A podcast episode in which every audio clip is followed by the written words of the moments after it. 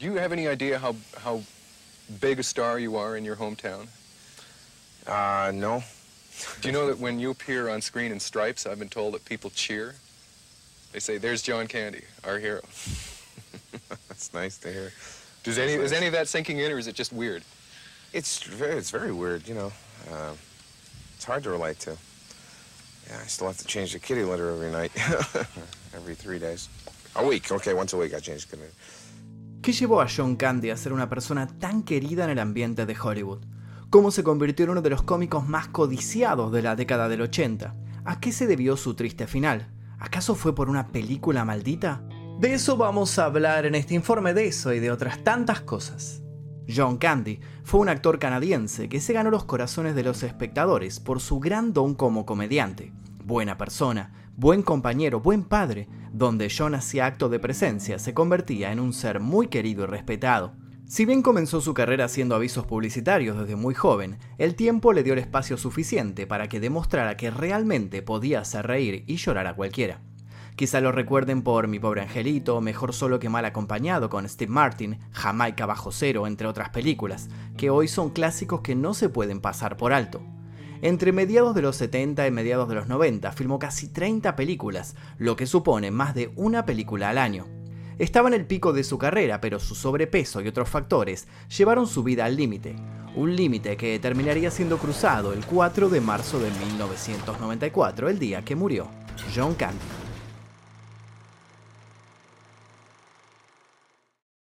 Antes de comenzar me gustaría que me cuenten si lo conocían a John Candy y con qué película fue que lo conocieron, cuál fue la que vieron más durante su infancia, su adolescencia, cuál fue la que más los recuerda, les recuerda a este gran actor que supo triunfar en los 80 y en los 90. Quiero leer sus comentarios aquí debajo y también los invito a dejar sugerencias para posibles futuros videos en este canal que leemos absolutamente todo lo que ustedes ponen. Los invito a dejar su like, suscribirse y activar notificaciones. Y ahora sí, comencemos.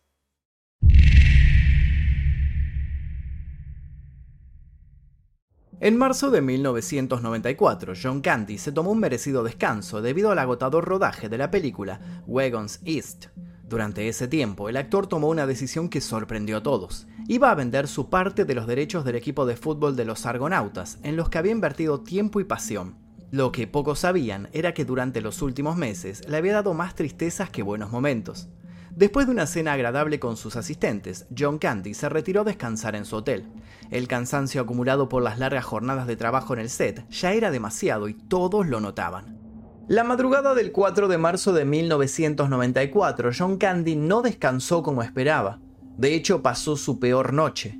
Mejor dicho, la última de sus peores noches. Al otro día, cuando sus compañeros lo fueron a buscar a la habitación, él no respondía a los llamados. Pensaron que tal vez estaba muy cansado, dijeron, ¿y si lo dejamos descansar? Pero lamentablemente la peor de las premoniciones los embargó a todos. Decidieron entrar por la fuerza y lo que encontraron los dejó petrificados.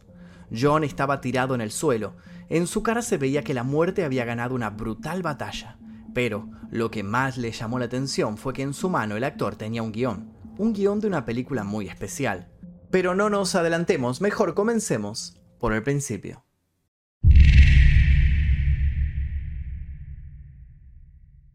John Franklin Candy nació en Ontario el 31 de octubre de 1950.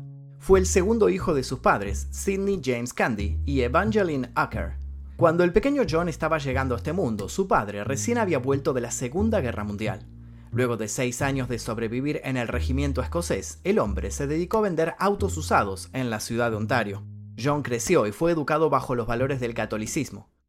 En 1995 su progenitor falleció de un ataque al corazón, y para el niño esto fue devastador. Evangeline, joven, viuda y con tres niños, decidió mudarse a un suburbio de East York, Toronto. Desde allí estarían más acompañados, cerca de amigos y familiares. Mientras su madre se ganaba la vida vendiendo ropa de mujer, John había encontrado un lugar en el cual refugiarse, un teatro local. Por otra parte, en la escuela, estaba dejando su huella como tacleador ofensivo en el equipo de fútbol Bar City. John era pesado pero ágil y mantuvo un rol clave en la formación. Anhelaba ser un jugador de fútbol, pero una lesión en la rodilla le truncó sus sueños. Sin embargo, más adelante vendrían otros que se harían realidad. Después de la secundaria, John se matriculó en una escuela para periodistas, porque si había algo que le gustaba más que actuar, era escribir. Su mente estaba llena de ideas, ideas que cobraban vida cuando él las volcaba al papel. Paralelamente, John tomaba clases de actuación, mientras trabajaba en comercios para poder solventar sus gastos. En el año 1970, Catherine McCartney, una agente de talentos, abrió su oficina frente al trabajo de Candy. Cuando ella se cruzaba a tomar un café, se encontraba con John. De a poco generaron algo parecido a una amistad, y por esas cosas del destino, charla va, charla viene, Candy le confesó que sentía fe en su profesión frente a las cámaras.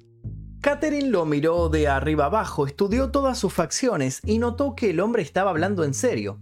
Así llegaría la primera audición de John.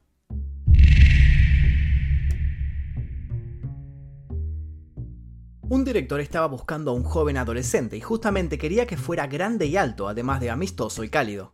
Todo encajaba, por lo que John realizó la audición y el papel fue suyo. Un anuncio de pasta de dientes le abrió las puertas de muchas otras que vendrían de ahí en más. El hombre intensificó sus clases de actuación, lo que lo llevó a que abandonara sus estudios universitarios. En aquellos años Candy tuvo un encuentro que lo marcaría de por vida. En su lugar de trabajo conocería a la mujer de sus sueños. Esta chica era Rosemary Hover, una estudiante de la Facultad de Arte de Ontario en ese entonces. Aunque ambos trabajaban en diferentes departamentos, el azar los unió. Con el paso del tiempo, Candy y Rosemary formaron una buena camaradería. Sin embargo, en lo más profundo de su ser, John tenía otros sentimientos hacia ella. Un día, sintiendo la necesidad de desahogarse, John se acercó y le preguntó a Rosemary si ella también escribía guiones. Ella le dijo que sí, y así comenzó una aventura juntos. A partir de ese momento pasaron mucho más tiempo juntos y se convirtieron en pareja. Al cabo de unos meses, él dejó de trabajar en la cafetería y se dedicó a tiempo completo a ser actor, una decisión que pronto lo emparejaría con algunos de los nombres más respetados de la comedia. Con 22 años, John Candy estaba comenzando a abrirse camino en la comunidad artística de Toronto. En aquella ciudad emergerían figuras de la talla de Dan Aykroyd, Gilda Radner, Eugene Levy, Martin Short y Dave Thomas. En 1973, Second City, el legendario teatro de comedia de Chicago, tuvo la idea de abrir una sucursal satélite en Toronto. John estaba a punto de recibir una nueva oportunidad. Ser seleccionado para aquella compañía significaba muchísimo para varios actores que estaban predispuestos a trabajar en el medio. De hecho, John también anhelaba mucho trabajar ahí, pero simplemente no se animaba, no tenía el coraje para anotarse. Sin embargo, un amigo de Candy, convencido del talento del hombre, elaboró un sofisticado plan. El ya mencionado Dan Aykroyd invitó a almorzar a John y le pidió que por favor luego lo llevara a la audición. Al llegar ahí, Aykroyd puso su nombre y el de su colega en la lista de audiciones. Llegado su turno, Candy no tuvo opción. John era uno de los más jóvenes de ese día y tenía la menor cantidad de experiencia. Sin embargo, le resultó tan divertido el actor a cargo de las audiciones que de inmediato lo pasó a la siguiente instancia. De este modo, la carrera de John se disparó hacia las grandes ligas, el escenario principal del Second City Theater en Chicago. Allí tendría la oportunidad de trabajar con talentosos comediantes como Bill Murray. En 1973, John, ya con 23 años, dejó Ontario por primera vez en su vida y se dirigió al sur de la frontera, hacia la ciudad de los vientos. Chicago era una ciudad grande, áspera y caótica. ¿Fueron las cosas fáciles? Para nada. Pero lo importante es que el joven jamás claudicó. Tan pronto como John terminó su temporada ahí, regresó para unirse al elenco de Toronto, que ahora incluía a Rosemary Radcliffe, Eugene Levy y otros actores. Al principio al público le costaba entender el humor de Candy, dado que gran parte del mismo se basaba en la improvisación. Sin embargo, de a poco y con ciertos cambios de paradigma, comenzaron a encontrarle la gracia. Era satírico y cínico, era inteligente, pero no por eso menos sensible. Second City se convirtió en la entrada más popular de la ciudad, tanto que creó su propio programa llamado SCTV. John, claro, fue elegido para el elenco. El programa se emitió por primera vez el 21 de septiembre de 1976 y fue un éxito entre los críticos. Cuando Candy aparecía en pantalla, todos los ojos se posaban sobre él. El actor estaba mostrando su verdadero talento y tenía una aceptación absoluta. En una fiesta de Hollywood conoció a Spielberg y el director, que recientemente había estrenado Tiburón, quedó con una buena impresión de él. Tiempo después lo llamaría para filmar 1941. El 28 de abril de 1979, Candy finalmente se casó con Rosemary Margaret en Toronto. Por supuesto, se convirtió en el centro de la ceremonia al pronunciar sus votos. Rompiendo toda regla y estereotipo, le profesó su amor a Rosemary con líneas muy profundas, donde hacía gala de su humor pero también de su gran corazón. Vuelto de su luna de miel, siguió trabajando duro. Para 1981 se estrenó otra película, Stripes. En ella, John realizó una actuación espectacular y muy elogiada. Incluso unas noches luego del estreno, John estaba en la ciudad y dijo, me encantaría colarme cuando comience la película, solo para sentarme en la parte de atrás y mirar a la audiencia. A las horas sacó unas entradas y cumplió su deseo. Imaginen su orgullo cuando comprobó que su aparición en pantalla era recibida con una extensa ovación. Su carrera estaba despegando y esto superaba la mejor de sus fantasías. ¿El público iba a amarlo para siempre o iban a olvidarlo pronto? En estas preguntas estaba desvariando cuando surgió un nuevo reto en su vida, el reto de ser padre.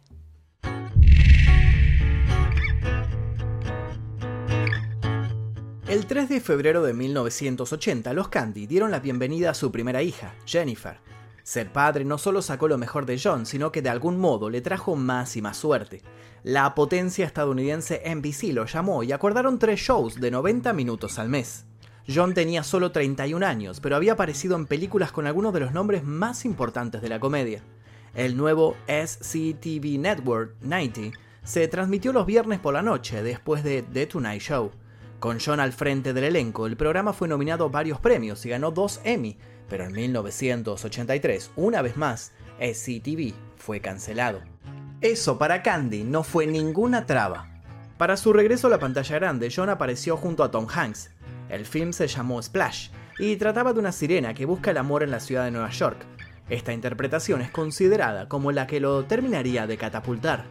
La película se estrenó el 9 de marzo de 1984 y rápidamente saltó al puesto número uno en la taquilla. John Candy se había convertido en un nombre familiar, pero en lugar de analizar las múltiples ofertas laborales que pronto le llovían, se tomó el tiempo para enfrentar un problema con el que había estado luchando toda su vida, su peso. A los 33 años, John se registró en el Centro de Pérdida de Peso Pritikin en Santa Mónica. Allí se involucró en una intensa lucha de un mes contra sus problemas de salud. Eliminó el alcohol y alteró drásticamente su dieta. Según sus compañeros, se sentía mejor que nunca. Siguió realizando películas, pero fue en 1986 cuando las cosas se dispararon nuevamente. John Hughes le envió el guion de Aviones, Trenes y Automóviles, en donde compartiría el papel protagónico con Steve Martin, y eso le permitió a John mostrar toda la gama de sus habilidades actorales, haciendo pasar a los espectadores de la risa al llanto. Para 1991, John Candy tenía una carrera de casi dos décadas. Dirigía su propia productora y era amado. Todos se preguntaban cuál sería su próximo paso y los fanáticos especulaban sobre su siguiente protagónico.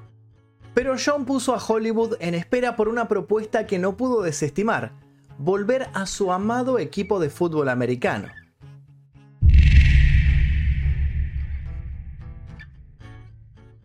El propietario y amigo del equipo de hockey LA Kings, Bruce McNall, lo llamó para informarle que estaba comprando el equipo de fútbol Toronto Argonauts. El ícono del hockey, Wayne Gretzky, también estaba entrando como propietario. Si John estaba dispuesto a invertir, podría convertirse en propietario minoritario del equipo de su ciudad natal. Sin pensarlo mucho, John aprovechó la oportunidad. Además, cuando era niño, soñaba con jugar para los Toronto Argonauts. Aquello era demasiado bueno para ser verdad. Pero claro, el entusiasmo le nubló la razón y no se dio cuenta que se estaba embargando en algo que le consumiría la mayoría del tiempo. El equipo perdió varios millones de dólares y en medio de los problemas financieros, John volvió a su trabajo luego de un año desaparecido de la pantalla. Se inscribió en la película de Disney Call Runnings, basada en la historia real del equipo de trineo de Jamaica de 1988. La producción lo llevó a la soleada Jamaica. El film se estrenó en 1993 y por suerte recaudó más de 100 millones en todo el mundo. John estaba contrariado, no había podido desenvolverse bien con su equipo de fútbol americano, pero era obvio que la fama seguía llamándolo desde el mundo de la actuación. Aquello era satisfactorio, pero lo hacía sentir como dentro de una prisión. ¿Acaso solamente estaba condenado al éxito si actuaba? ¿No tenía posibilidades de hacer otras cosas? En estas dudas estaba embargado sin saber que su final estaba próximo.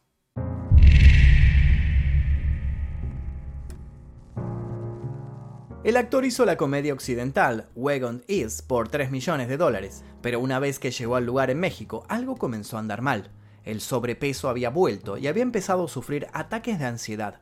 Los dolores en el pecho eran cada vez peores. Durante las filmaciones varias veces se sintió agitado y le pidió a sus compañeros que se quedaran junto a él. Verdaderamente tenían miedo. Esto tenía una justificación, una historia previa. Como contamos, el padre de John había muerto joven de una afección cardíaca. A su vez, su hermano había tenido un ataque al corazón.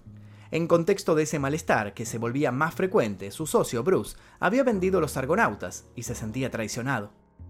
La noche del 3 de marzo de 1994, John se fue a dormir luego de un largo día de rodaje. Y es así como nuestra historia vuelve al principio. La verdad fue que nunca más despertó. John Candy falleció el otro día a los 43 años de edad por un infarto al miocardio. Al momento de su muerte sostenía en sus manos el guion de una película llamada Atuk. Pero ¿qué tiene que ver esta historia con el final del actor? Bueno, al parecer tiene mucho que ver. En el año 1971, Norman Jewison adquirió los derechos de la novela El incomparable Atuk, escrita por el canadiense Mordecai Richler, con la intención de llevarla al cine. La historia sigue los pasos de Atuk, un pescador esquimal que decide abandonar su remota cabaña en Alaska para establecerse en la agitada ciudad de Nueva York. Jewison encargó a Todd Carroll, un experimentado guionista de Hollywood, la tarea de adaptar la obra literaria al lenguaje cinematográfico. Sin embargo, algo extraño comenzó a ocurrir. Cada actor interesado en el proyecto fallecía poco tiempo después.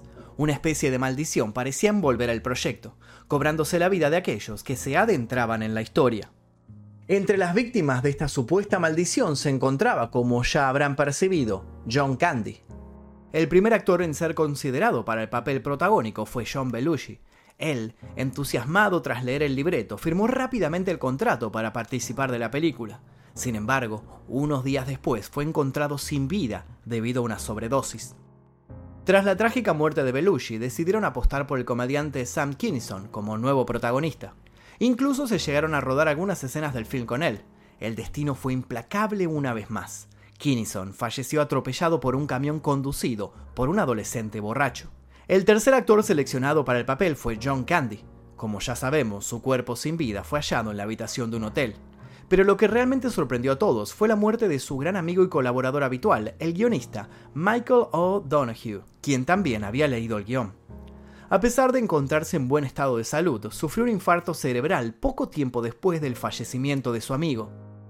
La lista de actores que leía el guion de Atuk y moría fue incrementándose, haciendo de esta manera que el mito se esparciera más y más. Sin embargo, los más escépticos encontraron rápido una explicación racional, al menos para la partida de Candy. La lucha por su excesivo peso, el consumo de tabaco, el alcohol y el estrés fueron el gran detonante. El funeral del actor fue llevado a cabo en la iglesia St. Martin of Tours, en Los Ángeles. La patrulla de caminos cerró la ruta 405 por completo. Esta es una de las autopistas más obstruidas del mundo, y los oficiales colocaron motocicletas en cada rampa de entrada y salida mientras pasaba la procesión.